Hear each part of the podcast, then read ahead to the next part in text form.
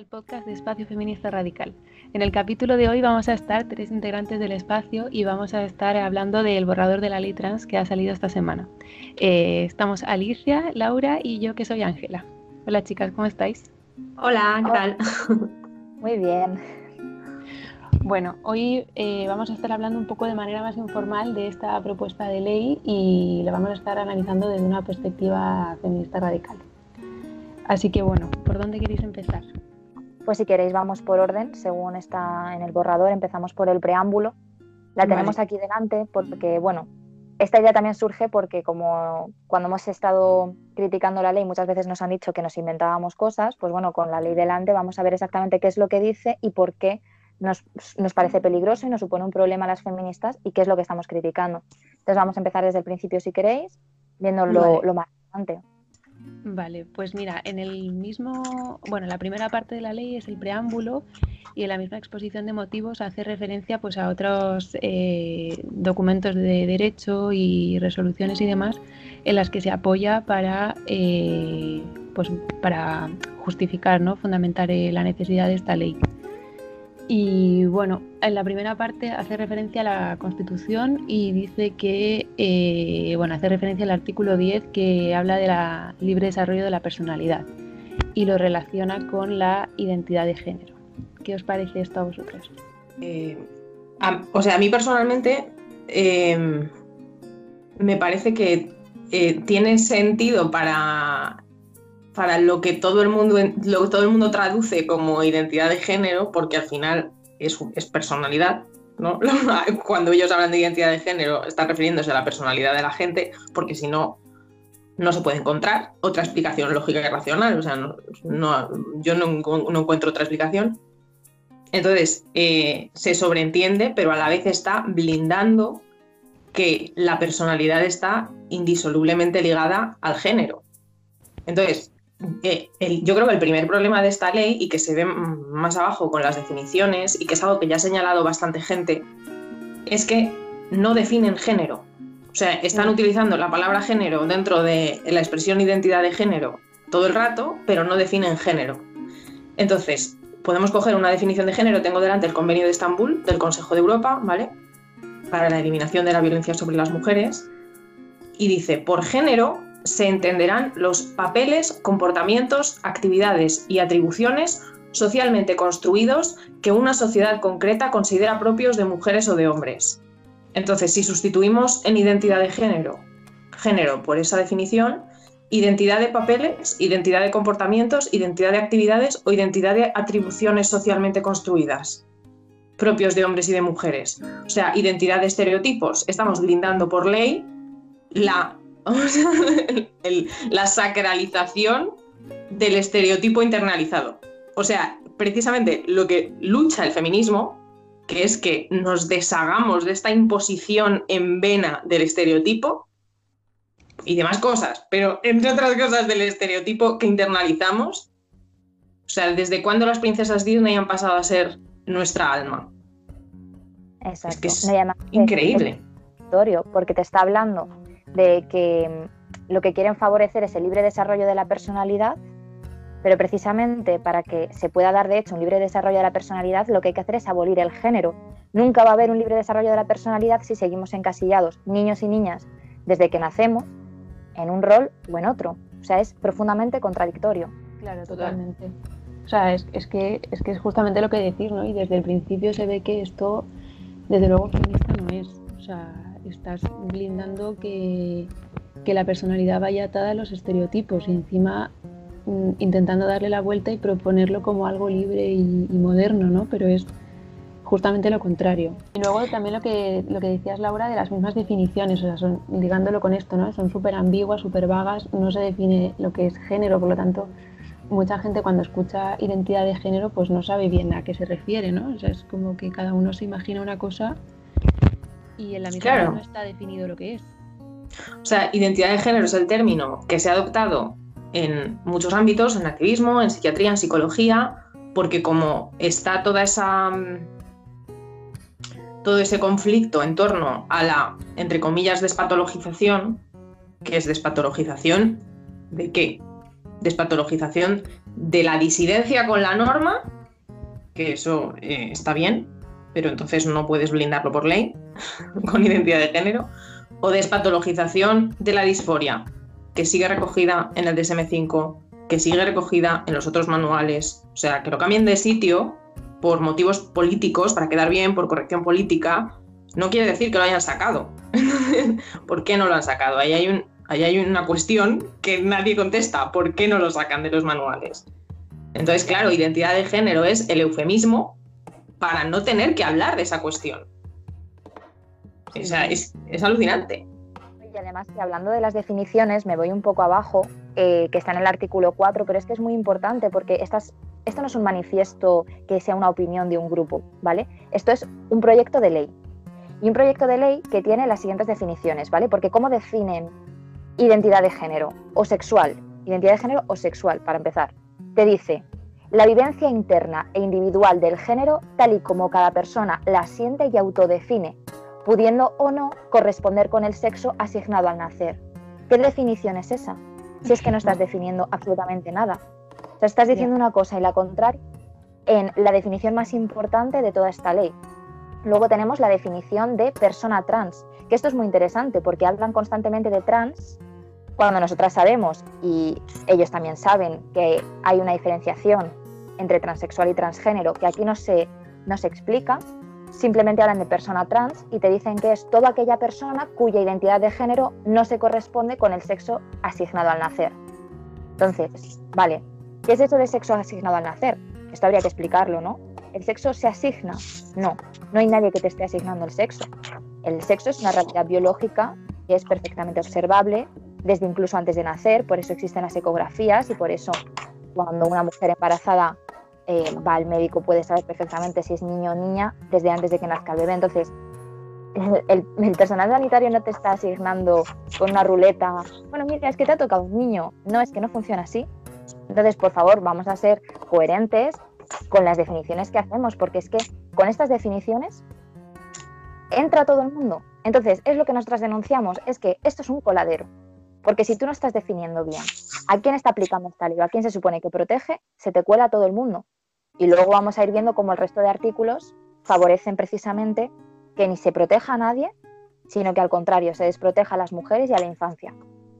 Y además, lo de asignado al nacer también hay que puntualizar que es una apropiación de una terminología que se utiliza cuando se habla de, eh, bueno, de DSD, creo que en español las siglas son ASD, o lo que comúnmente se llama intersexualidad, que son, o sea, es una rama, o sea, un ramo de casos distintos que son de desórdenes genéticos respecto al sexo y que no tienen nada que ver, pero nada que ver con personas pues que sufren disforia o que no sufren disforia pero se quieren vestir como quieran vestirse o se quieran llamar como se quieran llamar, o sea, no tiene nada que ver y es una apropiación del término asignado al nacer de una violación de derechos humanos que se comete contra personas que nacen, que son una minoría muy pequeña y por eso han estado tan desprotegidas históricamente, porque son una muy pequeña minoría y por tanto muy, muy marginada y muy ignorada, y que se les ha mm, mm, operado sin su consentimiento de pequeños, cometido todo tipo de barbaridades. Entonces, se está difuminando esa violación concreta de derechos humanos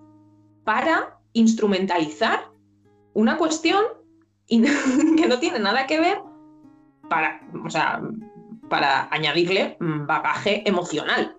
Claro, o sea, es, una utilización interesada del término asignado al nacer cuando no tiene nada que ver una persona que nace con el sexo que nace, eh, sin ningún tipo de ambigüedad ni de nada, y que más tarde en su vida desarrollará pues disforia o etcétera. Es que, eh, vamos. Sí, totalmente. También es eh, confundir intencionadamente los términos sexo y género, ¿no? Porque, bueno, ya hemos dicho antes que el género no lo, no lo, define, pero sí hay otras normas en el ámbito español que sí lo definen y con las que choca o chocaría esta ley pero además se sustituye todo el rato los términos sexo y género como si significasen lo mismo, ¿no? Y es como hay una discordancia entre el sexo biológico y el sexo sentido, como si hubiese una especie de sexo que se siente pero no se tiene. Y, luego también no, no, mencionan la disforia, pero a la vez sí que se, se propone más adelante en la ley eh, los tratamientos y demás, ¿no? Como cubiertos por la seguridad social, pero al mismo tiempo se habla de despatologizar, lo cual es una incongruencia muy grande, porque si tu ley se fundamenta en que no hay ningún tipo de, patología, no tiene tampoco mucho sentido que el Sistema Nacional de Salud, que no se hace cargo de otras cosas que sí debería, sí que cubra todo tipo de gastos eh, en este sentido, ¿no? Pero bueno, eh, eso como, un poco en cuanto a, los, a las medidas en el ámbito de la salud. También, por ejemplo, en el, ya cuando entra en el título de la ley, propiamente tal, en los principios rectores habla de nuevo del libre desarrollo y reconocimiento de la personalidad y dice que toda persona tiene derecho a construir para sí a una, una autodefinición con respecto a su cuerpo, sexo, género, orientación sexual, identidad de género y expresiones de género. Bueno, ¿qué os parece esto? O sea, es la cuestión de llamar derecho a un deseo, ¿no? O sea, están, em, están utilizando una línea argumentativa que es reciente históricamente, que aparece, esto lo mencionan en, la exposición de motivos, de hecho, como si fuera derecho internacional, que no es derecho internacional, mencionan los llamados principios de Yogyakarta, que se llaman así porque fueron, fue un congreso privado, privado, organizado por una organización privada, una ONG, bueno, ni siquiera es ONG, que se llama ILGA, que es una, bueno, una plataforma que es un, es un lobby europeo, realmente, que tradicionalmente había sido un, un, lobby de gay. Realmente, es que ni siquiera quiero decir gay lésbico, porque el gay, gay pitalismo no es gay lésbico, es gay, realmente. Pero, em, y, en, y en esa conferencia eh, que fue en 2006, lo recoge, sí, 2006, lo recoge la propia exposición de motivos, es el primer, la primera vez, digamos, que se, o de las primeras veces que se, se equipara orientación sexual con identidad de género. Y entonces se empieza, se empieza a considerar que son equivalentes. ¿no? Y, por, y por tanto merecen las mismas protecciones, el mismo reconocimiento, como si la identidad de género fuera algo eh, observable, mm, una, una, realidad material. ¿no? Y, entonces eh, la exposición de motivos lo trata como si fuera derecho internacional cuando no es derecho internacional. Es un documento firmado por personas a título individual, entre ellos un ex alto representante de derechos humanos de la ONU, pero era ex, es que ya no tenía ni el cargo, lo firma a título individual. o sea, es un documento para hacer lobby. Y se dedicaron a eso. Y entonces empezaron a llevarlo a gobiernos. Y el primer gobierno que cayó fue el de Cristina Fernández de Kirchner que tenía que, o sea, que tenía unos problemas de la leche, que les estaban acusando de corrupción por todos lados, que tenía bueno, unos problemas de política nacional de la leche, en un país en el que no tenían ni derecho al aborto, que lo acaban de conseguir ahora, después de décadas y décadas. Y, y, en 2012 aprueban la primera ley de identidad de género. ¿Por qué? Pues porque sirve de lavado de cara. Sirve de lavado de cara a gobiernos que no hacen política de izquierdas, que no pueden o no quieren hacer política de izquierdas y esto se vende como algo progresista porque están a caballo de la lucha histórica de los derechos de gays y lesbianas. Y además es que así, o sea, así lo dicen los propios documentos del de lobby, cómo tienen que, exponerlo, ¿no? Sí. Y, también enumeran una serie de mm, recomendaciones, eh, resoluciones de la ONU, del Consejo de Europa, ninguna de ellas es vinculante ninguna de ellas es vinculante. Mientras que, por ejemplo, el convenio de Estambul, que es el de la definición de género que hemos dado antes, en el que género es claramente machismo, sí es vinculante jurídicamente para los países signatarios. O sea, están utilizando el argumento de la, de la, del, perdón, de la, del derecho internacional espuriamente. Es mentira. Totalmente, total. Sí, sí, es totalmente mm, manipulación en eso. Y también respecto a lo que has dicho antes de que se asimila la orientación sexual con la identidad de género, eso es una trampa súper súper habitual y es un poco jugar al sentimentalismo, ¿no? Porque sobre todo en gente, yo creo, mayor, que no entiende mucho de qué va esto, eh, claro, te equiparan orientación sexual y identidad de género, entonces pues la gente no quiere que se les tache de intolerantes o de conservadores o algo así, entonces dicen, ah, bueno, pues yo estoy a favor porque claro, derechos para todo el mundo. Pero, sin, pero claro, no se entra a explicar de qué estamos hablando y cuáles son las consecuencias reales que tendría esto, ¿no? Y eso es, es como una estrategia que se usa una y otra vez, una y otra vez, equiparar orientación sexual con identidad de género cuando no son lo mismo. Como habíamos hablado antes de la apropiación que se hace de mm, los diagnósticos a personas intersexuales que se lo apropian para eh, defender bueno, la idea que, pues, que, tienen de lo que hablábamos de asignación del sexo, etcétera, con la homosexualidad se ha hecho exactamente lo mismo.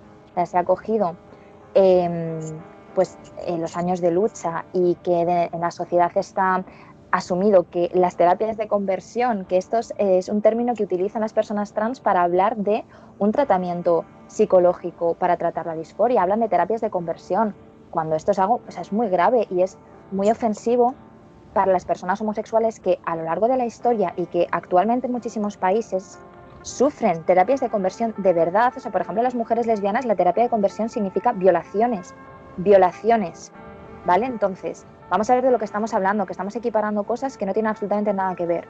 Una persona es disforia no pasa absolutamente nada por asumir que es un trastorno, que no es normal que una persona rechace su cuerpo, pero que no es nada malo ni es transfobo decir esto, es que que lleva a una persona a rechazar su cuerpo sano y a querer eh, hormonarse o someterse a operaciones que suponga mm, quitarse partes de su cuerpo mm, sanas. O sea, obviamente es un trastorno y eso se trata y no pasa nada. Entonces, em, no son cosas equiparables y se ha jugado mucho ese juego de intentar eh, vincularlo para que produzca rechazo el hablar de em, tratar psicológicamente a las personas transexuales porque tienen disforia, cuando nada más lejos de la realidad es que es así. O sea que países donde está penada la homosexualidad con la muerte, como Irán, la solución es transicionarlos. Y no es algo de ahora, es algo de los 70 o de los 80. O sea, que es que allí las mujeres lesbianas, o sea, o, o se van, o si quieren vivir, tienen que hacerse eh, eh, tienen que hacer, entre comillas, hombres.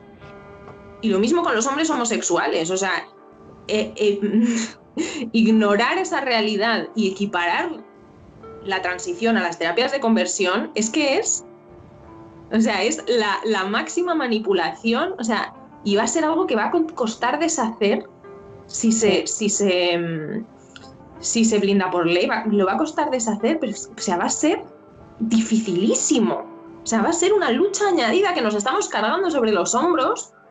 Es que es una cosa, y además que, vamos a ver, o sea, que la transición es, esto además, los profesionales no quieren hablar porque hay mucha culpa, hay mucho miedo a que se les acuse, pues como decía Ángela, de intolerancia, tal y cual, por la historia que tiene la psiquiatría. Por la historia que tienen, tienen mucha culpa y mucha vergüenza. Pero los profesionales saben que la transexualidad, hacer la transición, es un... Pero si es que lo dijo el otro día la doctora Isabel Esteba, a la que entrevistaron en Canal Sur, eh, la transexualidad es la solución para casos extremos de disforia. O sea, promoverlo como, uno, como la primera opción es que además es una terrible injusticia hacia las personas que la sufren. O sea, porque es todo un, todo un proceso y todo una, toda una forma de pensar. Mm. Eso. O sea, puede llevar a, la gente a cometer decisiones de las que se pueden arrepentir y que, son, y que no son reversibles. O sea, es una cuestión que hay que tratar con mucho cuidado. Con mucho cuidado y con mucho tiento. Esta banalización absoluta es que es escandalosa. Es escandalosa, vamos. Sí. Y sobre todo cuando es. Sí, sobre todo cuando es una decisión que esta ley está amparando que tomen menores, que tomen niños y niñas, es una decisión que es completamente irreversible, que tiene tantísimas consecuencias a nivel físico y a nivel emocional. Vamos a permitir que la tomen niños y niñas. Todas sabemos que la adolescencia es un periodo muy convulso a nivel de autoestima, a nivel de inseguridades, y es muy normal que muchísimas niñas y niños, sobre todo niñas, generen dismorfias y, trastornos que implican eh, cómo se ven a sí mismas y cómo ven sus cuerpos. La anorexia, la bulimia, son los más evidentes. A ninguna se nos ocurriría decirle a una niña, una adolescente que padece anorexia, que tiene razón, que su cuerpo está mal y que se mate de hambre. Porque es verdad, tu cuerpo está mal, entonces cambia tu cuerpo. No, es que jamás haríamos eso. ¿Por qué si lo íbamos a hacer con una niña que tiene disforia? ¿Por qué si le vamos a decir, mira, toma bloqueadores de pubertad, que es verdad que tu cuerpo está mal, y prepárate ya, prepara el terreno para transicionar? Y hablamos transicionar como si fuera un paseo por el campo. No, los bloqueadores de pubertad, según todos los especialistas, suponen una descompensación hormonal, con unas consecuencias terribles que realmente muchas ni, se conocen todavía. Y esto es lo peor de todo, que ni siquiera sabemos las consecuencias reales que va a tener todo esto. Y lo único que, como esto sigue adelante, solo vamos a poder saber esperando a ver qué pasa. Pero las consecuencias que ya se están sabiendo son terribles. Sí, Ángela. Sí, sí. Sí, totalmente. Y que y además, bueno, las consecuencias a largo plazo no se saben porque evidentemente eso va a tener que pasar el tiempo para que se sepan. Pero, por ejemplo, sí se sabe que no cura la disforia, al igual que tomar pastillas no cura la depresión o no cura la ansiedad. O sea, es que tenemos asumido que medicarnos no nos cura y que lo que nos cura es la terapia, pero aquí parece que no, que el camino es tomar pastillas cuando hay evidencia de que no, no soluciona la disforia. Y efectivamente lo que decíamos, la transexualidad como tal no es una enfermedad, pero es construir tu identidad en base a la disforia. Que la disforia sí es un malestar clínicamente significativo y por eso está recogido en los, eh, los manuales diagnósticos, como el DSM o como el CIE, lo cambien el nombre que le cambien o le cambien el, el epígrafe, o sea, eso va a seguir estando ahí, primero porque es un malestar y segundo porque precisamente para que estos tratamientos los cubran los seguros, tiene que estar recogido ahí. O sea, esa es la fundamentación práctica también para que en países como Estados Unidos, por ejemplo, donde la sanidad es privada, eh, se, le, se les pueda dar estos tratamientos. Entonces va a seguir estando recogida la disforia y eso se trata con terapia. Y luego lo que decías también de las terapias de conversión, o sea, en esta ley, en el artículo, a ver, 26.2, eh, dice que se prohíbe el uso de terapias aversivas y cualquier otro procedimiento que suponga un intento de conversión. Y esto, en realidad, llevado a la práctica a nivel de profesionales de la salud, significa que no pueden hacer su trabajo. O sea, cualquier eh, intervención que no sea conducir a esa transición, ¿no? o que no sea el, modelo afirmativo que lo llaman, que se basa en reafirmar este malestar y, y dar un poco la razón, cualquier terapia que no vaya encaminada a eso se considera terapia de conversión y eso en la práctica significa que los profesionales de la salud no pueden hacer su trabajo. Y eso es terrible y eso supone todo el rato estigmatizar la salud mental. Es que una de las cosas más graves también de esta ley es que supone eso, estigmatizar todo el rato la salud mental. O sea, en un país donde tenemos la ratio de psicólogos más baja de Europa, unas tasas de salud mental terribles, con este tipo de leyes también se estigmatiza todo el rato eso, ¿no? La idea de que un informe te patologiza, de que ir a, a consulta es mm, como, como algo terrible, ¿no? Cuando, cuando realmente debería ser al contrario. Y eso es lo que decía Laura, va a costar deshacerlo muchísimo, porque se está consolidando esa idea de que tener un informe psicológico o ir a consulta es, es patológico y que por tanto eh, es, es, casi como un atentado contra tu personalidad o algo así. O sea, es terrible eso. Y, lo de los menores es que es particularmente perverso, porque em, cuando tú le prometes a un niño, o sea, un niño crea, crea a los adultos. Entonces, cuando, cuando un niño, em, es que ya ni te digo un niño que se dice niña porque ha visto a su hermana jugar con sus amigas y quiere ser como ellas por imitación, que eso la mayor parte de las familias saben que es así y es normal y no pasa nada. Pero ya no te digo ni siquiera ese caso normal que ya corren el riesgo de ser patologizados porque hay asociaciones de, entre comillas, menores de transexuales dando charlas en los colegios y tal. Vale, o sea que quiero decir que les van a meter la idea en la cabeza a los niños, pero más allá de eso, un niño que verdaderamente eh, tiene una condición en la que está rechazando muy severamente su, su cuerpo, la realidad de su cuerpo. O sea, un niño que está, que está sufriendo un, un sufrimiento psíquico muy grave, ¿no? Por diversos motivos, porque eso tiene diversos motivos. Y los profesionales siempre lo han sabido y lo que tiene que hacer el profesional es explorarlo, descubrirlo para ver si se puede solucionar. Pero bueno, si, tú a ese niño, en lugar de intentar averiguar qué es lo que está pasando, le afirmas y le dices, sí, con 7, 8, 9, 10 años, sí, em, eres niña y no te preocupes porque tenemos es, estas medicinas y luego tienes la opción de convertirte en niña, como las demás niñas. Y tú se lo estás explicando de acuerdo con su edad y le estás mintiendo. Le estás mintiendo. Porque cualquier persona adulta sabe que las cirugías llamadas de reasignación de sexo son, son cirugías de aproximación. Pero que no te dan eh, órganos sexuales funcionales, que te dan placer, o sea, que muchas veces el placer se ve dramáticamente reducido, o sea, tiene una serie de consecuencias, además son cirugías muy invasivas, muy complicadas.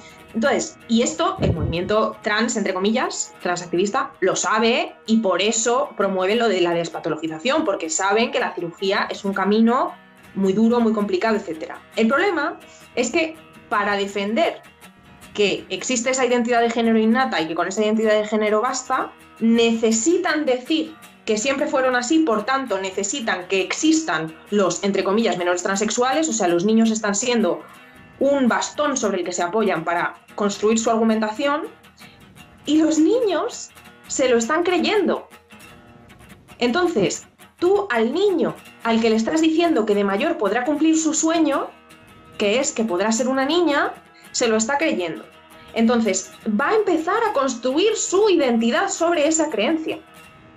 Y por eso los datos que tenemos, en España hay muy pocos datos porque en España no hay datos de nada, porque este país es de pandereta, entonces no hay datos de nada nunca. Pero en otros países donde hay más cultura del dato, porque hay más exigencia, entre otras cosas, por parte de los periodistas, por ejemplo, los datos recién publicados, porque han estado en el horno que no los querían publicar, de la clínica pública Tavistock, que es la clínica pública inglesa de género para niños, acaban de publicar que la casi total mm, cantidad de niños que empiezan con bloqueadores pasan a continuación a tomar hormonas de sexo cruzado. Y muchos niños que pasan a tomar hormonas de sexo cruzado luego pasarán a operarse porque creen firmemente que lo siguiente, el siguiente paso les hará sentir felices, les hará, les hará, les hará, lo creen. O sea, por eso es un camino, es un proceso. Y hay un caso que está al aire libre y que se llama Jazz Jennings, que tiene un programa de telerrealidad estadounidense, porque allí todo se vende y todo es telerrealizable. Es un niño, bueno, es una persona de sexo masculino, porque no quiero que me pongan una multa de no sé cuántos miles de euros, es una persona de sexo masculino que transicionan socialmente a los seis años. A los seis años, transicionan socialmente significa que le cambian el nombre, que en el colegio piden que le traten como una niña, que le ponen vestido, ya ves, no puede ser un niño con vestido, bueno, porque el niño lo reclama y tal. Ese niño, al que le ponen en ese camino y al que están todo el rato afirmando, ese niño pasó a tomar bloqueadores de pubertad, que efectivamente paró el desarrollo de sus caracteres sexuales eh, secundarios, pero también paró el desarrollo de sus caracteres sexuales primarios. Y ahora veremos por qué eso es importante. Ese niño, como vive en Estados Unidos y allí es todo a la carta, empezó a tomar hormonas cruzadas antes de los 16 años, porque allí depende del Estado, depende, en fin, aquello es un cachondeo, claro, porque esto es el paraíso de la sanidad privada. Pasa a tomar hormonas cruzadas en un cierto momento de su adolescencia y su primera operación es a los 17 años. Operación de genitales. Y es una operación que sale mal precisamente porque jamás desarrolló sus caracteres sexuales primarios del todo. Sale mal y hasta ahora ha atravesado otras tres operaciones. Actualmente no tiene ni 21 años todavía, que es la edad en la que allí se empieza mm, a beber alcohol. Es, le ofrecieron entrar en Harvard hace, no sé si un año y medio o dos años, y lo ha ido posponiendo por salud mental. Y ahora por la pandemia. Por salud mental. Y vive del espectáculo, vive de que esta es su identidad y de que es un activista por los derechos de los niños. Claro, evidentemente, si te enseñan eso desde pequeño, pues tú lo repites, claro. cumple el papel que se le dio. Es terrible. Es, terrible. Y van, o sea, y lo que han hecho con esa persona eso es el proceso de un niño que se lo ha creído, que se lo ha creído y que los padres se lo pueden creer o no se lo pueden creer, o sea, luego la gente siempre, los padres, los padres, que muchas veces las familias hacen lo que pueden con la información que se les da, pero es que si no podemos hablar de estos temas abiertamente, las familias reciben opiniones sesgadas, opiniones sesgadas, o sea, la historia alternativa, los, los otros finales, las consecuencias no aparecen en los reportajes lacrimógenos de televisión. ¿Por qué no aparecen? ¿Por qué no aparecen si son parte de la realidad? ¿Por qué tenemos que estar viendo telebasura americana para enterarnos de una persona a la que están explotando para entretenimiento? Es que es, o sea, es dramático, es una violación de derechos humanos lo que se están haciendo con esos niños. Y el caso de Kirabel es un caso de transicionada, que ahora cada vez hay más de transicionadas, por el fenómeno mm, adyacente que es el pico de transiciones de chavalas jóvenes, que es algo que nunca antes se había visto y que se está dando ahora, ¿no?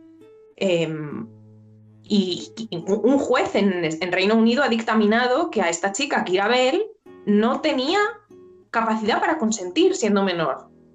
Y ella dice, es que me, me sometieron a tratamientos que no son reversibles.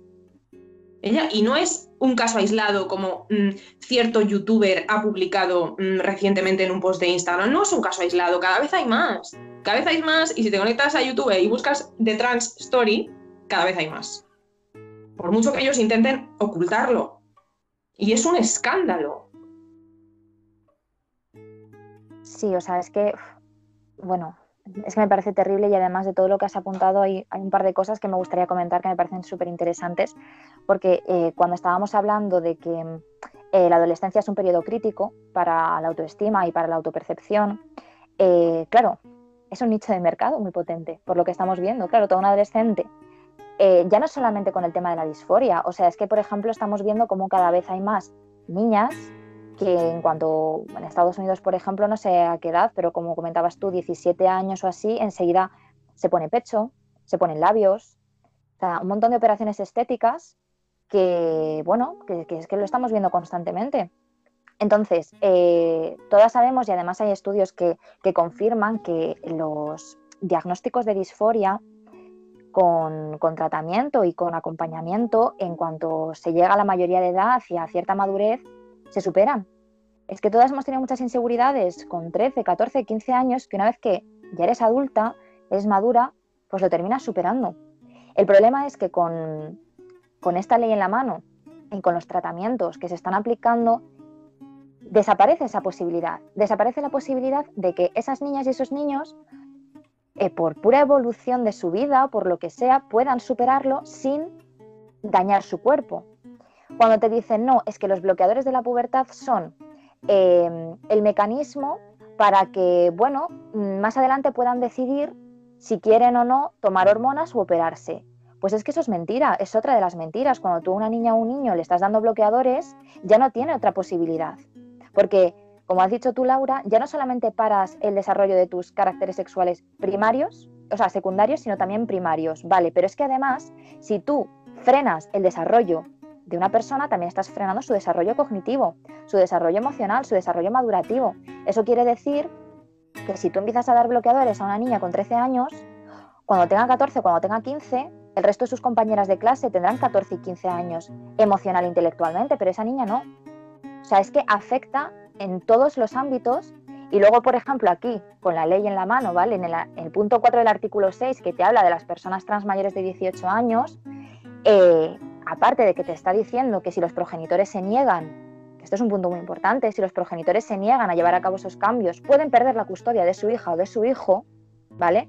Un adolescente que sabemos que no se va a rebelar contra sus padres, ¿verdad? O que no va a llevar la contraria a sus padres, ¿verdad? Ok, pues aquí pueden perder la custodia, sino que además está diciendo que si el menor tiene capacidad para tomar la decisión. Vamos a ver, ¿quién decide lo que es tener capacidad? ¿Qué es tener capacidad de tomar ciertas decisiones?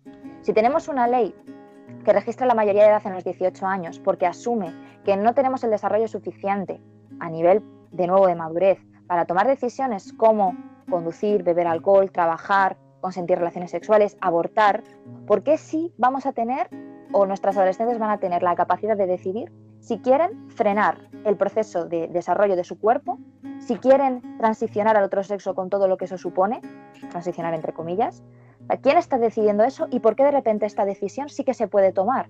O sea, es que es ir contra las leyes que ya tenemos y es reírse en nuestra cara porque nos están vendiendo algo que es completamente falso. Y el último punto que quiero tratar con todo esto, cuando he dicho lo del nicho de mercado, ¿de verdad no estamos viendo a quién beneficia todo esto? ¿A quién beneficia que haya generaciones enteras enganchadas a hormonas, enganchadas a bloqueadores, pagando una pasta por la transición ¿Sabemos cuántos miles de euros puede mover todo eso? Es que las farmacológicas están detrás de todo esto de una manera muy evidente, muy, muy evidente. Sí, totalmente. O sea, es súper evidente que hay intereses económicos aquí. O sea, si no, no sería desde luego algo que sale todos los días en, en series, en televisión, en todas partes. O sea, yo creo que es súper evidente que, no sé, en los últimos cinco años ha habido un aumento descomunal de, de, la propaganda ¿no? respecto a este tema. O sea, hay como muchísima más visibilidad, que lo llaman, pero que en el fondo sabemos que tiene que ver con que hay muchos intereses detrás. Y bueno, eso que decíais de las de transiciones también es, es, tremendo y efectivamente a partir del caso de Reino Unido, por ejemplo, que es un caso muy paradigmático porque ahí las leyes ya llevan más tiempo, se ha visto eso que decíais de que el patrón de disforia se ha invertido. O sea, ahora son mucho más las niñas las que consultan a estas clínicas. Y eso tiene que ver también con un sistema machista, porque son las que están sometidas a una presión estética, a una hipersexualización tremenda. Y la salida que encuentran es esta, porque este es el discurso que hay disponible para decirles que, eh, como para escapar de esa hipersexualización. Entonces esta es la salida que encuentran. Y eso implica despolitizar el feminismo completamente. O sea, otra de las consecuencias de esta ley es precisamente esa, es precisamente atomizar aún más a la gente, ¿no? Volver un malestar que tiene una causa social, estructural, como es el sistema patriarcal, eh, se despolitiza y se convierte en un malestar subjetivo, psicológico, ligado al yo, que se soluciona, eh, pues primero con, actos de visibilidad, ¿no? con este tema del activismo trans, y segundo con eh, fármacos. Y eso eh, es un tema muy de fondo que tiene consecuencias también muy a largo plazo y que va a costar deshacerlas muchísimo. Sí, Laura, ¿tú querías decir algo? No, te estaba diciendo que efectivamente, con, con la mano, que efectivamente que das completamente en el clavo. Y solo por incidir un poquito más en lo del consentimiento, o sea, siendo menor no te puedes hacer un tatuaje sin consentimiento de tus padres porque te puedes arrepentir porque es un cambio irreversible sobre tu cuerpo. No te puedes hacer un tatuaje, pero sí puedes tomar bloqueadores que según los datos de este estudio de la clínica visto que acaba de salir, que por favor recomiendo a los y las oyentes que miren en los medios ingleses con el traductor de Google, que es público y accesible, ya que aquí los medios no se hacen eco de nada porque no se sabe por qué, que retrasan no solo el desarrollo madurativo físico como el crecimiento, sino que eh, afectan a la densidad ósea, que puede, o sea, que los bloqueadores pueden causar mm, osteoporosis precoz, que eso no tiene cura. O sea, entonces un menor puede consentir a un mm, tratamiento hormonal, porque los bloqueadores son tratamiento, no solo las hormonas cruzadas, los bloqueadores ya son un tratamiento. Puede consentir a eso, pero no un tatuaje. Pero es que, o sea, ¿en qué cabeza cabe? ¿Dónde está la protección del menor ahí? O sea, es la, la absoluta utilización de los menores para justificar que la única solución es la transición. O sea, están diciendo que quieren despatologizar, pero la única solución a la disforia existente es la transición. Y eso es falso. Eso es falso y, no hace falta ser una experta psiquiatra, psiquiatra para encontrar la evidencia de que eso es falso. La evidencia que está en, revista científica, publicada. Sí, Alicia. Y además que, es que no me acuerdo exactamente del nombre, pero el otro día viendo un vídeo de un endocrinólogo eh, británico, decía que estos tratamientos son el fracaso de la psiquiatría porque supone el reconocer que em, a, un problema psicológico, la solución es cambiar el cuerpo, cuando la psiquiatría lo que ha defendido siempre es todo lo contrario, ¿no? Y se sustenta en eso, en que si hay un problema, un trastorno que es mental, que es emocional, es ahí donde hay que tratarlo y donde hay que enfocarlo, no en el cuerpo. ¿Cómo es posible si hay un malestar psicológico, por mucho que tú te cambies el cuerpo, jamás, jamás vas a superarlo? Porque es mucho más profundo que eso. Y a mí me gustaría hablar también de eh, una cuestión de fondo que es eh, conceptual, que es eh, cuando nosotras nos dicen que es que hay personas que nacen en cuerpos equivocados, ¿qué supone afirmar esto? Supone que hay almas o que hay esencias que preexisten al cuerpo y que vagan en el universo viendo a ver dónde se meten y que hay veces que coincide y hay veces que no. Por favor, es que es anticientífico hasta decir basta y es dogmático. O sea, es que estamos aceptando una idea que es dogmática y que va contra la ciencia. Entonces, no, no existen los cuerpos equivocados. No existe una esencia eh, Alicia que preexista a mi cuerpo. Y no existe un yo separado de mi cuerpo. ¿Vale? O sea, porque nuestros cuerpos somos nosotras. Y yo, todo lo que soy y todo lo que he aprendido y todo lo que eh, he vivido, lo he vivido a través de mi cuerpo. es que eso no se puede disociar.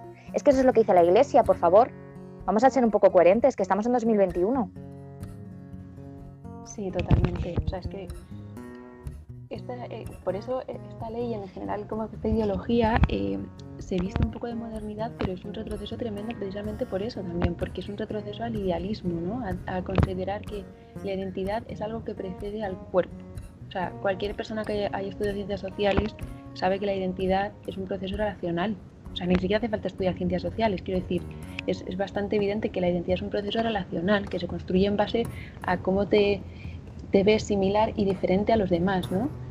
Por lo tanto, es imposible que eso sea innato y, que venga ahí como de fábrica, de antes de que tengas un cuerpo. Y, toda esta, eh, esta ley viene como a legitimar que esa identidad existe de antes y que hay que protegerla como un derecho humano fundamental. Y eso es completamente, completamente falso. Pues sí, si queréis hablamos de, las consecuencias de la autoidentificación. Sí, sí, porque bueno, otro de los, que es que no lo hemos comentado, pero uno de los puntos fuertes de la ley eh, son los requisitos para cambiar el sexo en el registro. Em, y básicamente el requisito es simplemente la declaración manifestada. Sí. no hay ningún otro requisito. Eh, artículo 12 la solicitud de rectificación registral de la mención de sexo no precisa de más requisitos que la declaración expresa de la persona interesada o de sus representantes legales, de acuerdo con lo establecido en esta ley, indicando nombre propio, en su caso, sexo registral con los que se siente identificada, a fin de acreditar su voluntad y los datos necesarios de la inscripción que se pretende rectificar y el número del documento nacional de identidad. Además, eh, el ejercicio de este derecho no podrá estar condicionado a la previa exhibición del informe médico psicológico alguno y en otra parte de la ley dice que no obstará a la validez de esta declaración expresa la existencia de otras condiciones psiquiátricas preexistentes. No obstará. Da igual. Da igual la condición psiquiátrica que tengas, que si tú vas al registro y te cambias la mención registral de tu sexo, te la van a dar por buena. Es que, o sea... Sí, eso, eso es una negligencia tremenda. Y eso está en la misma línea de estigmatizar la salud mental y de pensar que, bueno, pues eso, que un informe psicológico te, te, patologiza. En concreto, donde dice eso es en el artículo 26.3, que dice que la existencia de un diagnóstico de enfermedades psiquiátricas previas no obsta a la validez del consentimiento expresado para llevar a cabo el proceso de transición de género, si el mismo ha sido libremente formulado. Sea, es que precisamente una evaluación psicológica sirve para saber si la persona está en sus cabales para tomar esa decisión y si sabe las consecuencias. O sea, es una negligencia tremenda eh, negar ese proceso y además es también eh, no exigir ningún requisito para, este cambio, es también un agravio en relación a, cualquier otro proceso social que sí que exige requisitos, o sea, como demostrar víctima de violencia de género, discapacidad, cualquier otra, el acceso a cualquier otra categoría, digamos, que tiene cierta protección, requiere la demostración de ciertos requisitos. Por lo tanto, es bastante eh, injusto que aquí no se exija nada. Y además, a mí me parece que también es un tratamiento como bastante condescendiente, ¿no? Como, como si estuviéramos vulnerando, no sé, la dignidad de las personas por exigir esto cuando al resto de la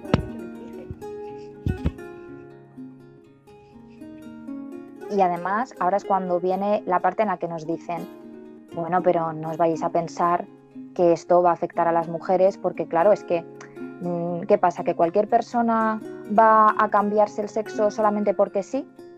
Ah, o sea que entonces se nos está pidiendo a las mujeres que sabemos que vivimos en un patriarcado, que sabemos que vivimos violencia estructural y sistemática, se nos está pidiendo que confiemos en que no va a haber hombres que se van a aprovechar de esta ley cuando literalmente te está diciendo que lo único que necesitas para cambiar tu sexo en el DNI es decirlo, es que textualmente pone eso, la libre manifestación de decir que eres una mujer ya es suficiente para que se te cambie. De hecho, aún hay más. En el artículo 13, en el punto 2, te dice que el Ministerio de Interior adoptará las medidas necesarias para que los documentos oficiales de identificación puedan omitir, a petición de la persona interesada, la mención relativa al sexo que lo pueden omitir. O sea, vamos a ver, que cualquier persona puede ir por ahí sin dar constancia registral y jurídica de si es una mujer o es un hombre o puede cambiarlo al gusto. Y las mujeres nos tenemos que sentir seguras de que no va a haber hombres, claro, es verdad, como no estamos asistiendo constantemente a la violencia que ejercen los hombres sobre nosotras, tenemos que estar tranquilas. Bueno, no pasa nada porque no es una opinión. Es que como estas leyes ya llevan tiempo en otros países, podemos ver que es que es una realidad. Que hay hombres violadores que se han identificado mujeres en el momento del juicio y están en cárceles de mujeres. Métete en cualquier foro, métete en Twitter, a ver qué dicen los machirulos, que están frotándose las manos con esta ley, porque saben perfectamente lo que les beneficia. Entonces, es muy peligroso, claro que es peligroso, porque además tenemos, por un lado, el falseamiento total de las estadísticas y de los datos, segregados por sexos. Ya no van a existir, ya no existen. Ya no existe la violencia machista, porque un hombre que maltrata a su mujer, si pasa a identificarse como mujer, ya no es violencia machista. Por favor, ¿somos conscientes de las consecuencias que tiene y que va a tener esto? La discriminación positiva para las mujeres. O sea, todo lo que habíamos conseguido se, va a tirar por la borda con esta ley. Porque esta ley lo que está haciendo es afirmar que el sexo no existe como una realidad constatable, sino que se puede modificar al gusto es, muy peligroso, muy, muy peligroso. Y es más, y es más, no te piden nunca el DNI para entrar al baño, pero la ley hermana de esta ley, que es la ley por la, el proyecto de ley por la igualdad y la no discriminación de las personas LGTBI, la amalgama y la desaparición, por cierto, de las personas eso, con esa condición ¿no? intersexuales, que se les dedica muy corto muy cortos párrafos, o sea, pretende aprobar sanciones administrativas, y leo, son sanciones administrativas leves, o sea, que te pueden multar, ¿vale? Utilizar o emitir expresiones vejatorias contra las personas por razón de su orientación sexual, identidad de género, expresión de género o características sexuales en la prestación de servicios públicos o privados. Eso quiere decir que si tú entras al baño en el centro comercial, el segurata del centro comercial no puede echar a un señor que entre en el baño si ese señor dice soy una mujer. Independientemente de lo que ponga en el DNI, porque nadie le va a pedir el DNI, ese señor de seguridad no se va a arriesgar a la multa. O sea, es que es están creando las condiciones que ya sufrimos en todos los ámbitos, las condiciones de miedo, las condiciones de intimidación, cállate terz, transfoba, transfoba de mierda, no sé qué, cállate, que no se atreven a hablar las profesoras de los másteres de feminismo y de género, que no se atreven a hablar los profesionales de la psiquiatría, que no se atreven a hablar, que nadie, no se atreven a hablar las deportistas, nadie se atreve a hablar porque todo el mundo tiene miedo de que por transfobos se les fastidie la carrera. O sea, que hemos llegado a unas condiciones de autocensura con esta historia que son terribles. Bueno, pues la ley hermana de la ley trans, que es el otro borrador que se ha filtrado y que van juntas y que hay que leerse las juntas porque se complementan y beben la una de la otra, como hemos visto en todas las comunidades autónomas en las que han aprobado este binomio de leyes, gracias a, en efecto, Podemos, pero también el PSOE, y también en algunas comunidades gracias a la derecha, porque no olvidemos que Ciudadanos y PP no tienen absolutamente ningún problema con esto y les da totalmente igual. O sea, cualquier oposición que pueda tener cualquier partido político respecto a esto es electoralista. Eso es así, las mujeres le dan igual a todos.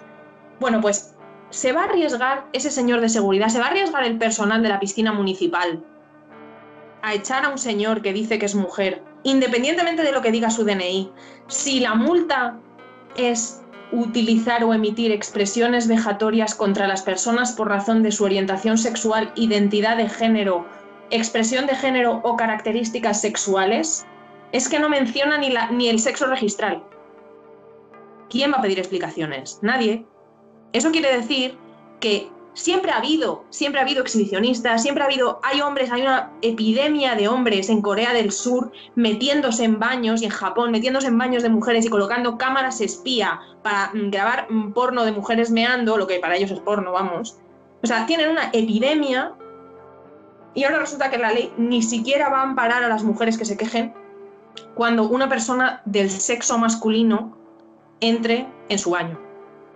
Es que es extraordinario, o sea, es extraordinario. O sea, es una cosa alucinante. Resulta que estas personas, su integridad física corre peligro por compartir espacio con los hombres, pero la integridad de las mujeres no corre peligro cuando se abren sus espacios a los hombres.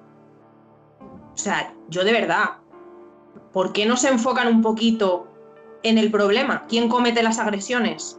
¿Quién comete las agresiones homófobas y transfobas? ¿Quién las comete? ¿De qué sexo son?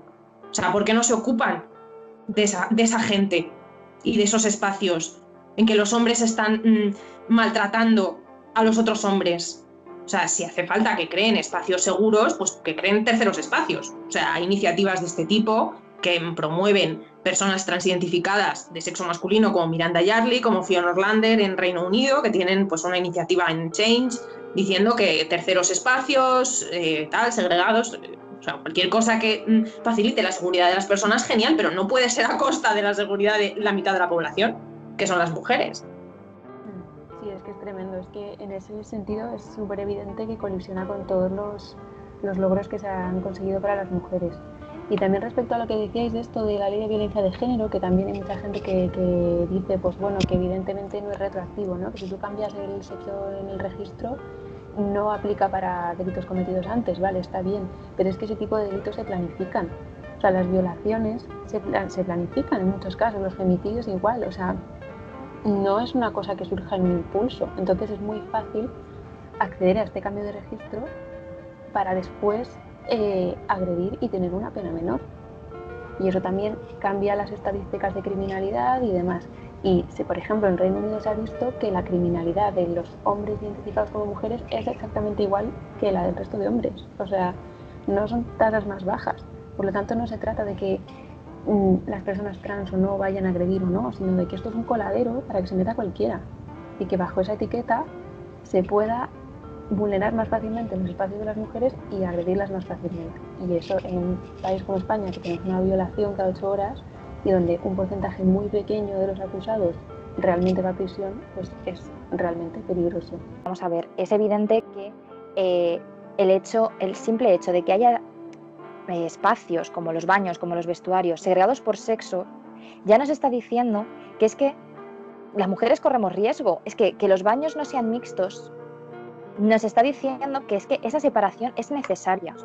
Y es necesaria por muchos motivos que ya sabemos y que las feministas ya sabemos y que hemos denunciado. Entonces, de verdad, vamos a tener que basar, eh, pues no sé, nuestras acciones o, o, nuestro pensamiento en la confianza ciega de que de verdad no va a haber hombres que van a entrar a los baños de mujeres.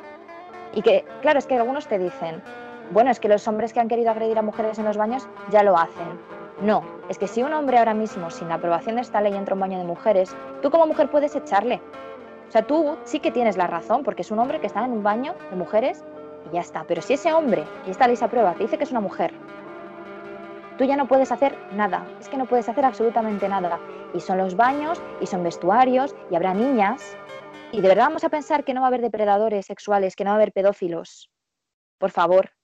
Es que eso está jugando, no sé, con, la inteligencia de las personas. Es que sabemos que eso va a pasar y esta ley se lo está poniendo en bandeja.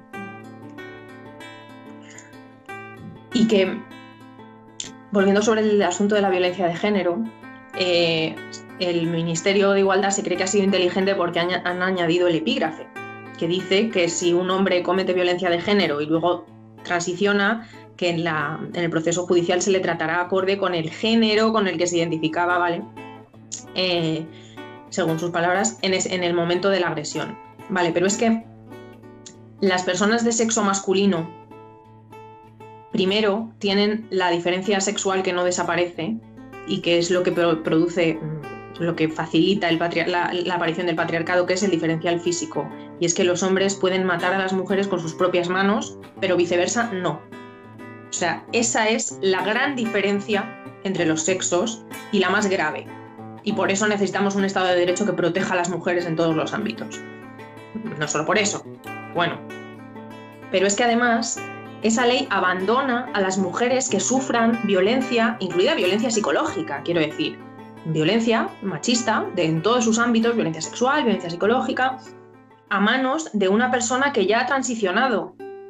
Es que eso ocurre porque las personas de sexo masculino socializadas en la masculinidad, transicionar a los 35 o a los 40 años no cambia ni las dinámicas de poder en la relación, que siempre son sexuales en las parejas heterosexuales, ni el diferencial, el diferencial físico y el diferencial de que ya sabemos que los hombres tienen más legitimidad social y eso les da mucha más impunidad para agredir en el ámbito íntimo, eh, su socialización en la violencia, su socialización en la masculinidad, todo eso. Entonces, desampara completamente a esas mujeres y además, volvemos al borrador de la ley LGTBI, que es la complementaria. Hay que leerlas conjuntamente. La ley LGTBI tipifica un tipo de violencia que ellos llaman violencia intragénero. O sea, ni siquiera violencia entre parejas del mismo sexo, que por supuesto es un fenómeno que se da y que hay que tratar y que es uno de los, digamos, asignaturas pendientes, en, ¿no? Es, em, quiero decir, hay, hay, personas que se han visto abandonadas porque no está tipificada, vale. No, lo llaman violencia intragénero. Entonces, es toda violencia doméstica que en sus diferentes formas se produce en el seno de las relaciones afectivas y sexuales entre personas del mismo género, del mismo género.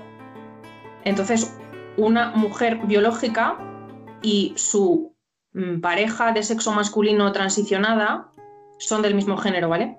Según la ley, independientemente de que se produzcan durante la relación o una vez finalizada.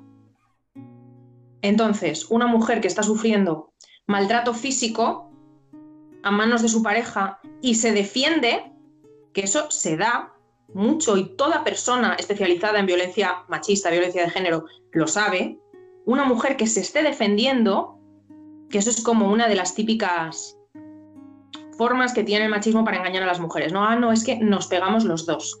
Nos pegamos los dos, sí, claro, pero él a ti puede matarte solo con las, sus manos y tú a él no. Esa es, esa es la cuestión, ¿no? Entonces, si una mujer se defiende, es que puede ser acusada por la expareja o por la pareja de violencia intragénero, según la ley LGTBI. O sea, es que la desprotección sigue siendo absoluta porque meter una cláusula para evitar un caso concreto no puede contrarrestar el efecto totalizador que tiene a todos los efectos la institucionalización y la, mm, el blindaje del concepto de identidad de género. Porque resulta que las mujeres vivimos en nuestra realidad sexuada siempre. Transicionemos o no transicionemos. Porque esta es, esta es otra cuestión. O sea, en el, en el artículo 14 de la ley trans dice que la rectificación registral permitirá a la persona ejercer todos los derechos inherentes a su nueva condición. Uno, ¿qué derechos tenemos las mujeres de los que una persona que transiciona no puede gozar? ¿Es un derecho que nos llamen cosas por la calle, que nos agredan sexualmente? ¿Es un derecho em, tener que maquillarnos para que nos acepten en un entorno laboral, tener que llevar tacones? ¿Es un derecho eso? ¿O acaso van a adquirir mágicamente el derecho a abortar? No, ese derecho no lo van a adquirir. Ese derecho no lo van a adquirir. Mientras tanto, las mujeres o las personas de sexo femenino que transicionen van a adquirir derechos, derechos que tienen los hombres, pues solo en la medida en que tengan lo que los transactivistas llaman cispassing. Estos que quieren despatologizar para que nadie sufra discriminación, no vas a cambiar eso con la autoidentificación. Si una mujer quiere que la traten como un hombre, va a tener que hacer todo, todo para adaptar su aspecto físico a ser un hombre, si no, no va a gozar de lo que ellos llaman privilegio masculino, entre comillas, y aún así va a seguir siendo vulnerable a pues, violación en caso de que se sepa, el diferencial de la fuerza física en baños de hombres, etcétera. O sea, y de hecho la ley en la parte de prisiones dice que se les pasa al módulo de su sexo registral si quieren, pero si no quieren no, porque, porque saben que meter a una mujer identificada como hombre en un módulo de hombres es una condena para ella lo saben. Sí, sí, totalmente. Y justo, bueno, después del ámbito de las prisiones hace referencia al ámbito deportivo, que también es otro tema súper importante. Y en el artículo 39.1 dice que en las prácticas, eventos y competiciones deportivas se considerará a las personas que participen atendiendo a su sexo registral, sin que puedan realizarse en ningún caso pruebas de verificación del sexo. O sea, esto quiere decir que, pues, que cada persona podrá competir en la categoría que, quiera, con el único requisito de haber cambiado antes el sexo en el registro y para eso el único requisito es decirlo. Entonces, ¿esto qué implica de facto? Pues terminar con el deporte femenino que ya está bastante invisibilizado. Y también cuando se dice esto nos llaman exageradas o que retorcidas o no sé qué, pero bueno, es que es algo que ya está pasando. es algo que está pasando y que si se facilita, se va a consolidar esto a lo largo del tiempo. No va a pasar el primer día, pero de, claramente a, a medio y largo plazo va a seguir pasando. Claro, y además es que vamos a ver, de nuevo, el hecho, igual que decíamos, el hecho de que existan baños con diferencia por sexo responde a algo. El hecho de que existan los deportes diferenciados por sexo responde a algo. Es lo que decía Laura, la diferencia sexual existe y mujeres y hombres biológicamente somos diferentes. Entonces, el hecho de que haya hombres que porque dicen que son mujeres ya puedan competir en categorías femeninas supone que las mujeres, o sea, da igual el tiempo que lleves entrenando, da igual todo lo que te hayas esforzado, ya está, o sea, el primer premio se lo va a llevar un hombre. Esto estamos hablando en eh, deportes donde se prima la fuerza o la resistencia, porque ya sabemos que no hay hombres autoidentificándose mujeres para entrar en competiciones donde lo importante sea la flexibilidad, por ejemplo. ¿Vale? Que no estamos hablando de que las mujeres seamos inferiores, estamos hablando de que somos diferentes, ¿vale? Y que esto tiene unas consecuencias. Tampoco hay mujeres identificadas hombres intentando competir en las categorías masculinas, es que no existen. Y por supuesto si las hay, que no, no van a ganar los premios porque la diferencia biológica existe. Y entonces eh, somos conscientes de ello y tenemos que tener muy claro que cómo va a repercutir en, en las mujeres deportistas y en el deporte femenino esto. O sea, de nuevo van a ser los hombres los que van a acaparar toda la atención, los que van a ganar los premios, que ya lo estamos viendo, porque ya en los países en los que ya llevan estas leyes más tiempo ya está pasando. Y además es muy curioso porque son hombres que en la categoría masculina eran bastante mediocres, pues por ejemplo el levantamiento de peso, pero la categoría femenina, claro, tiene eh, una normativa diferente, tiene eh, unos puntos diferentes. No, sé exactamente cómo funciona, pero claro, no, no, es equiparable, no es lo mismo porque las mujeres, pues eso, tenemos eh, una fortaleza, una resistencia menor por nuestra propia anatomía, pero igual que tenemos mayor flexibilidad, o sea, es que no es ni mejor ni peor. Entonces, o sea, e-, es alucinante. Y por ejemplo, en, creo que fue en Reino Unido, en los deportes que suponen un enfrentamiento cuerpo a cuerpo, por favor, lo peligroso que es esto. Que si vosotras sabéis el nombre, no me acuerdo cómo se llama, ¿no? El señor este que dejó cao, pero de, de, una hostia. Hablando mal y pronto, dilo Laura tú, que lo conoces mejor. La cuestión de los deportes eh, las regulaciones, hay mucha, hay mucha regulación diferente, ¿vale? Sobre todo a nivel internacional. Entonces, están las normativas de cada federación internacional de cada deporte, ¿vale? De cada cosa que se hace. Luego además están las, eh, las ligas internacionales, las competiciones internacionales, está el COI, que es el que determina las normas para los Juegos Olímpicos. Entonces, ahora mismo, allí dentro, como en todas partes, porque esto es un ámbito que afecta a todo, está el debate abierto. Entonces, por ejemplo, la Federación Internacional de Rugby, si mal no recuerdo, el año pasado prohibió después de amplio debate, que tú me dirás qué debate habrá que tener para un deporte de contacto, que es que hubo entrenadores en Inglaterra de rugby que se negaron, que se negaron a seguir entrenando, también está en la meroteca, si alguien se molesta en buscarlo, que se negaron porque es un riesgo para la vida de las mujeres que haya hombres jugando contra ellas en deportes de contacto. Entonces la Federación Internacional de Rugby, a pesar de que aquí también hicieron actos, intentaron vendérselo a los periodistas y no sé qué, lo ha prohibido lo ha prohibido, porque saben que la vida de las mujeres corre peligro. El caso al que tú aludes es de mm, artes marciales mixtas, es un caso de 2014, y la persona de sexo masculino en concreto se llama Fallon Fox. El año pasado se jactó en Twitter de haberle partido el cráneo a dos mujeres. El caso famoso, que es un vídeo que grabó un aficionado en una emisión en directo, que está en YouTube, se ve a Fallon Fox eh, agredir brutalmente, brutalmente para lo que son las artes marciales mixtas, a una mujer que se llama eh, Tamika Brents, que por cierto es lesbiana, tanto que son LGTBI no sé cuántos, que por cierto es lesbiana y que fue cancelada por TERF porque dijo que ella no luchaba contra un hombre, estaba, se corría el riesgo ella de perder la licencia y entonces accedió. Entonces esto es en 2014.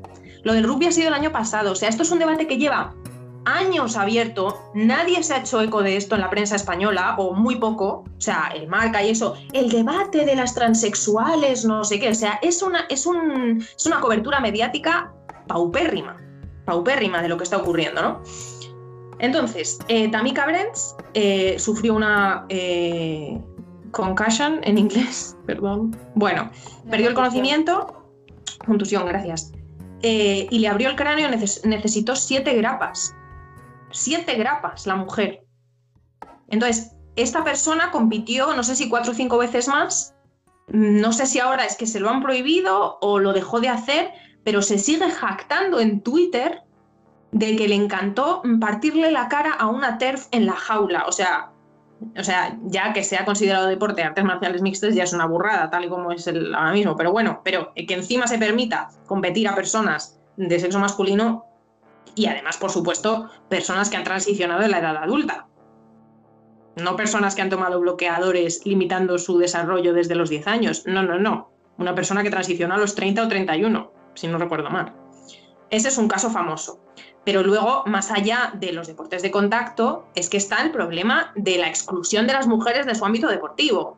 O sea, en Inglaterra es famoso un ciclista que se llama Rachel McKinnon. ¿Por qué es famoso? Porque gana medallas. ¡Wow! Felicidades, Rachel. Tiene mucho mérito que ganes muchas medallas. Claro, o sea, ¿existen algunos casos de transmasculinas que quieren competir en casos de hombres? Alguno he visto, pero la noticia nunca es que gana medallas. La noticia es que abre camino, que va a competir. No hay noticias de sus medallas, porque no ganan medallas, obviamente. o sea, es que es de cajón. Hay el caso, para mí, uno de los más flagrantes y paradigmáticos, es uno que se dio en 2019 en los Juegos Pacíficos, que son preliminares a los Olímpicos. O sea, esto es a nivel olímpico. El Comité Olímpico no quiere pronunciarse al respecto hasta después de los Juegos de Tokio, que han sido retrasados por la pandemia resulta que una persona de sexo masculino llamada Laurel Hubbard, Laurel Hubbard, con dos Bs en medio, por si alguien lo quiere googlear, robó de su medalla a una mujer samoana llamada Feigaga Towers. O sea, fue tal escándalo nacional en Samoa, de, esto es de levantamiento de pesas, ¿vale? Fue tal escándalo nacional en Samoa que el presidente de Samoa, al que por supuesto nadie va a escuchar en la esfera internacional porque Laurel es neozelandés, estos que hablan tanto de interseccionalidad y privilegio blanco, pues Laurel Hubbard, neozelandés y blanco, robó de su medalla a Feigaga Towers samoana, él con cuarenta y pico años, ella en su momento pico álgido del deporte con veintipocos, y, y ella quedó segunda. Otra mujer quedó tercera y la que debería haber sido bronce quedó fuera del podio. Y él ganó la medalla. Y esta persona podría competir. Podría competir porque las reglas del del Comité Olímpico solo hablan de cantidad de testosterona en sangre. No se habla de sexo. No se habla de sexo, no se habla de estructura muscular, no se habla de estructura ósea, no se habla de altura, no se habla de cuándo se ha hecho la transición, no se habla de nada, solo se habla de niveles de testosterona en sangre. ¿Por qué? Pues porque no quieren que les acusen de transfobos. si es que, es que hay ley del silencio, es la omertad es que es la mafia esto, es increíble. bajo acusación de transfobia y de ser nazi y de ultraderecha. Es que es, es increíble, o sea, es distópico. Pues como Laurel, mm, otros dos podrían competir ¿eh? en, los Juegos Olímpicos. Sí, es tremendo. Y bueno, como en todo esto que decís, o sea, es que es increíble cómo se ha impuesto esta ley del silencio en tan poco tiempo, porque esto es algo que pues es, efectivamente es un debate de años, pero vamos, que se ha dado muy rápido. Y cómo se ha impuesto a nivel internacional, ¿no? Y con todo eso yo me pregunto, ¿de verdad, de verdad estamos hablando de un colectivo tan minoritario? O sea, es que para que haya esta imposición y esta censura, evidentemente que hay intereses detrás y no se trata de un colectivo que son menos del 1% de la población, sino de que hay negocios y sale rentable. Y también yo creo que por supuesto, encaja mucho con, un paradigma neoliberal en el que cada uno es lo que siente y lo que quiere y simplemente lo autodetermina en base a sus deseos, ¿no? Como que olvidamos completamente la realidad, las estructuras sociales, eh, todo lo que hay a nivel material y solo importa los deseos. Y con que tú quieras mucho una cosa, ya la sociedad te lo tiene que reconocer. Porque si no, te está, te está vulnerando. Y eso a mí me parece un retroceso tremendo y me parece que es una de las, uno de los factores por los que triunfa tanto también esta, esta ideología. Sí, y además me parece muy relevante lo que comentabas de, ¿de verdad estamos hablando de un colectivo tan vulnerable? Porque a mí me llama mucho la atención que cuando hablamos, porque realmente esto es algo que ahora está monopolizando mucho el debate y dentro del feminismo es que se habla de esto y ya está. Y ya no hablamos de abolición de la prostitución, no hablamos de la explotación reproductiva, no hablamos de la pornografía, que son las grandes lacras que llevamos arrastrando y que nos afectan tantísimo a las mujeres porque ahora se habla de esto. cuando realmente, de verdad, con los datos en la mano, la realidad es que las personas transexuales, las personas trans, porque, bueno, son un porcentaje muy pequeño y muy minoritario en la sociedad. Y estamos hablando de que esta ley se llama ley trans, ¿vale? O sea, no hay una ley homosexual, no hay una ley de lesbianas, hay una ley trans. Entonces, eh, no sé si a lo mejor es que nosotras somos muy avispadas o aquí algo está pasando. Si es un colectivo de verdad tan oprimido, eh, o sea, ¿cómo es posible? ¿Cómo es posible que se estén debatiendo estas leyes que ponen en riesgo la vida de las mujeres, nuestra integridad física, en todos los aspectos que venimos tratando en este podcast? ¿Por qué de verdad con todo lo que está pasando, que en nuestro país hay una violación cada ocho horas, que las mujeres siguen siendo asesinadas a manos de sus parejas, sus parejas, y no se hace absolutamente nada? No se hace nada, no tenemos ningún tipo de visibilidad, por favor. Y esto de repente es el boom de lo que se habla, lo más importante, el colectivo más oprimido. Ahora las mujeres somos privilegiadas, somos privilegiadas, por favor, este concepto, porque la sociedad nos ve como mujeres. O sea, que nos están intentando vender que las mujeres somos privilegiadas en el patriarcado en el que vivimos y que no esté ardiendo Troya con esas declaraciones es que de verdad me parece me parece que tiene delito. Ahora las mujeres somos privilegiadas, ¿de acuerdo? Y los hombres, muchos hombres ya ahora son los oprimidos.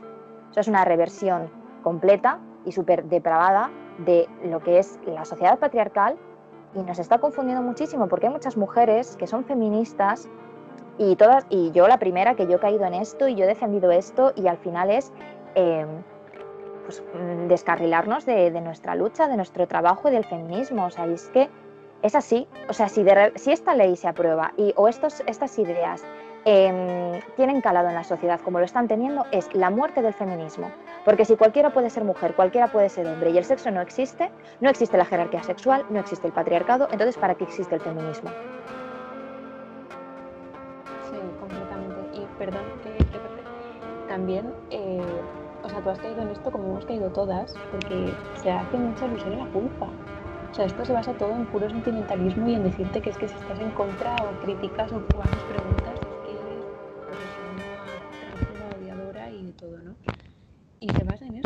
eso, a las mujeres nos cuesta tanto abrir los ojos respecto a este tema. Si es que esa es la estrategia. O sea, si realmente tú te pones a debatir esto en frío, es evidente que esta ley tiene muchísimos fallos técnicos, pero es que también es evidente el tema de fondo a nivel político, ¿no?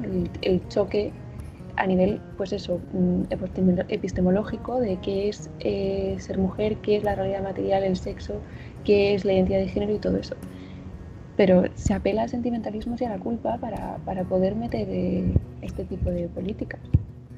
Y eso, Laura, ¿tú querías decir algo?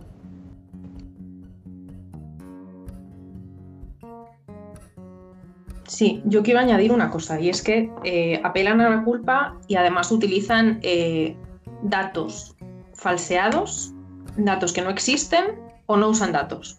¿Vale? O sea, esto es un ámbito muy infrainvestigado todo este ámbito. Entre otras cosas, porque hasta muy recientemente eran casos muy minoritarios, los estudios que existían eran sobre todo psiquiátricos de los hombres que transicionaban, que según por ejemplo Ray Blanchard eran pues eh, él los categorizaba entre comillas los casos que él tenía los categorizaba como pues transexuales homosexuales transexuales autoginefílicos o sea hay como distintas distintos orígenes no de qué es lo que lleva a una persona a someterse a ese tratamiento y ese proceso, o sea que no, no es un, un caso no es extrapolable y universalizable, que es lo que hacen para apelar a la culpa, ¿no? Utilizan el caso de la veneno, que te lo están sacando como si las cárceles hoy en España fueran las cárceles del franquismo, cuando hoy en España ya pueden cambiar de módulo al de mujeres, o sea, ya ocurre. Entonces es como, o sea, es una falsa, eso lo, digo Pablo Iglesias en Twitter, ¿no? Y es que es mentira, es mentira, ya, ya cambian de módulo, o sea, si el problema ya existe. En fin. Y, y qué es eso, ¿no? Que es eh, utilizar un caso de como el de la veneno, ¿no? Que se, que se sabía y se reconocía hombre homosexual, él lo, decía, y, también como transexual, o sea, lo decía, eh, para extrapolar a todos los casos que no son así, ¿no? Pero es que además, o sea, por ejemplo, si tú te miras la exposición de motivos, o sea, una mm, querría pensar que esto está basado en una investigación exhaustiva de la evidencia existente. Sin embargo, solo, solo citan una fuente, una fuente de datos porque hay muy pocos datos, sobre todo porque si los datos que se recopilan están basados en la autoidentificación, que es lo que se hace ahora, tú me dirás, ¿tú cómo te identificas? Trans, pues contestas lo que quieres, ¿no? Entonces, mencionan la Agencia de Derechos Fundamentales de la Unión Europea, FRA, eh, publica uno de, los, uno de los estudios europeos de datos, ¿no? Pues según esa misma agencia, en la tasa de paro, esto luego lo voy a comprobar y lo subimos eh, concreto a la descripción, ¿vale? O sea, porque lo quiero comprobar, lo tengo por ahí, no lo tengo delante, pero esa misma agencia dice que la tasa de paro de personas autoidentificadas trans en España es del 11%. Según la EPA, la tasa de desempleo de mujeres es del 18,3 del otro día, la EPA del otro día. O sea, es que utilizan los datos que les, los datos entre comillas, porque muchas veces no hay ni datos, que les interesan y luego no utilizan, o sea, quiero decir, y que nadie niega que haya personas eh, en situación de extrema vulnerabilidad, en situación muchas veces de prostitución, personas transexuales, muchas veces son personas extranjeras, en una situación de total vulnerabilidad de papeles, etcétera, que eso es una cosa de la que habla la ley, que evidentemente es una realidad que hay que proteger, ¿no?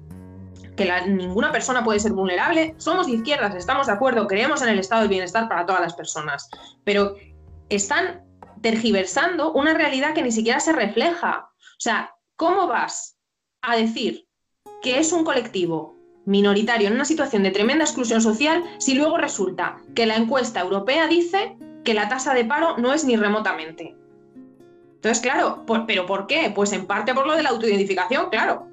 Es que ellos mismos están falseando sus propios datos. No saben, no saben con qué realidad tratan porque sus propios datos no son fiables gracias, entre otras cosas, a la autoidentificación, que es sesgo ideológico de los hechos. O sea, las mujeres, para que nos tomaran en serio con lo de la violencia machista, hemos tenido que crear nuestras instituciones, investigar, hacer nuestras recopilaciones de datos para que lleguemos al punto en el que tenemos Instituto de la Mujer, para llegar al punto de lograr una ley de violencia de género, porque la gente nos acusaba de locas y de que mentíamos. Y hasta que no tienes los datos en la mano nadie te cree. Porque aquí nos exigen datos que encima apenas existen y los pocos que existen son contradictorios, muchas veces contradicen lo que dice mm, el dogma, porque estudios pequeños hay, pero los estudios pequeños muchas veces llegan a conclusiones diferentes.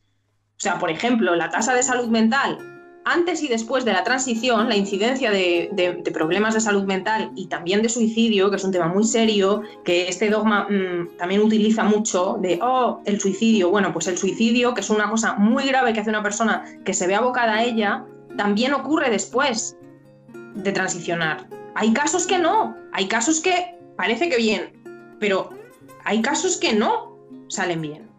Y eso es una realidad que la ley debería recoger si se hace una ley, no de hecho, como hablábamos antes, los datos de la Aptavisto recién publicados indican, creo que lo has dicho ya Alicia, que los bloqueadores hormonales no mejoran la disforia.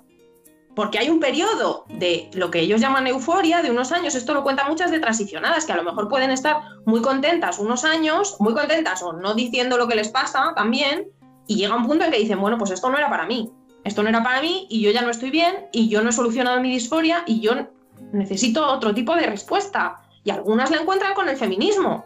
Nosotras tenemos una compañera. Nosotras tenemos una compañera que encontró la solución a su disforia en el feminismo, como hay mujeres que encuentran la solución a sus desórdenes alimentarios en el feminismo. Nosotras decimos que todo el mundo tiene que someterse a una terapia intensiva de feminismo. No vamos a hacer una ley que diga eso porque no somos totalitarias, pero es una opción el feminismo. Y ayuda a muchas personas el feminismo, no solo a las mujeres no son las mujeres.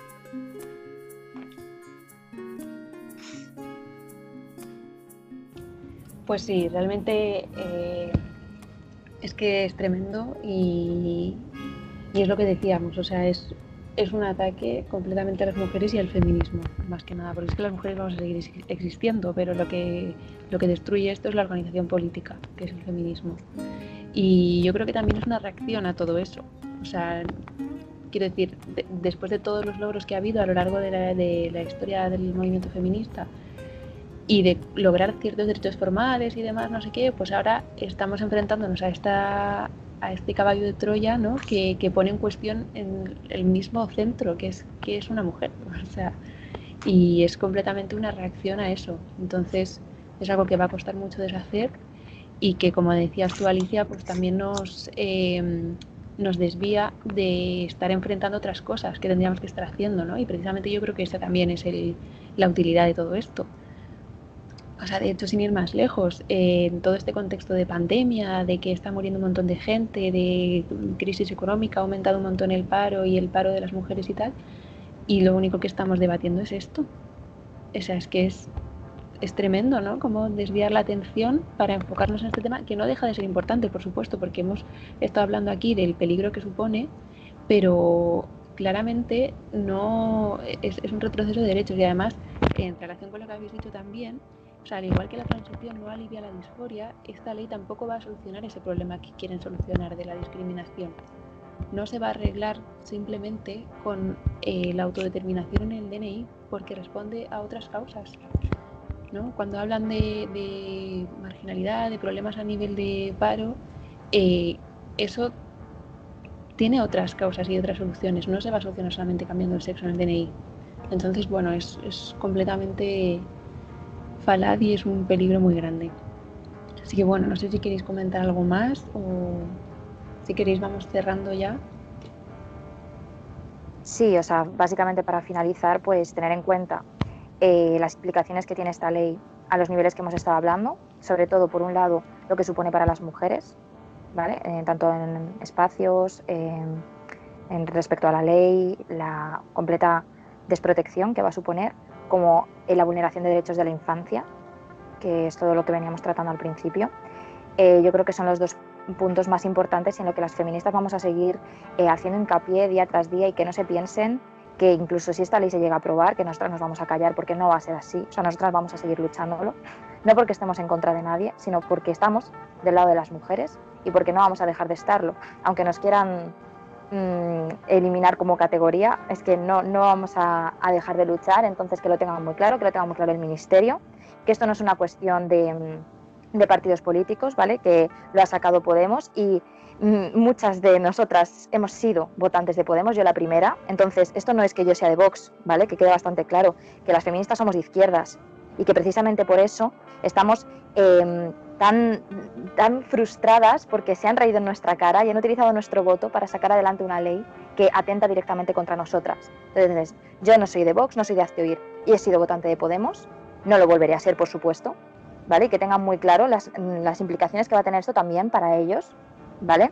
Para, bueno, la, la, profunda decepción y, y ataque que ha sido que el Ministerio de Igualdad se haya dedicado única y exclusivamente a sacar adelante esta ley y a proporcionar 14.000 euros a hacer un estudio sobre personas no binarias, que es que es reírse en nuestra cara con lo que tenemos aquí en España, pero bueno, eh, que tengan muy claro que las feministas vamos a seguir aquí, nos hagan más o menos caso, no vamos a dejar de luchar. Así que eso que lo tengan muy claro. Y yo por mí, si queréis, cerramos. Y... Sí, pues nada, la verdad es que ha sido un placer estar aquí hablando con vosotras y, y eso, pues te vamos a seguir aquí. Exacto. Claro que sí. Gracias, chicas. Gracias. Gracias.